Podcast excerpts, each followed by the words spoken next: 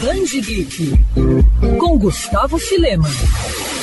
O Lanterna Verde completou 80 anos em 2020. O marco leva em consideração a primeira aparição de Alan Scott, o primeiro a assumir o manto de Cavaleiro Esmeralda em 1940. Como forma de comemorar, a DC Comics lançou uma edição especial que reuniu 10 histórias de diferentes artistas, cada uma tendo um dos muitos lanternas como protagonista. Até mesmo o Sinestro, que foi expulso da tropa e criou seu próprio exército, movido pela energia amarela do medo, não ficou de fora da festa. Apesar de serem curtos, os contos conseguem retratar distintas fases do personagem personagem, trazendo muita nostalgia e a mensagem que a Chama Verde nunca vai apagar, apesar de todas as mudanças e dificuldades.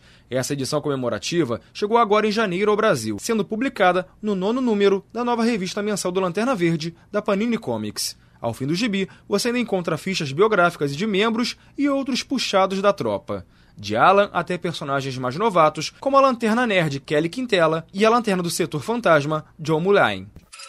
Quer ouvir essa coluna novamente? É só procurar nas plataformas de streaming de áudio. Conheça mais dos podcasts da Band FM Rio.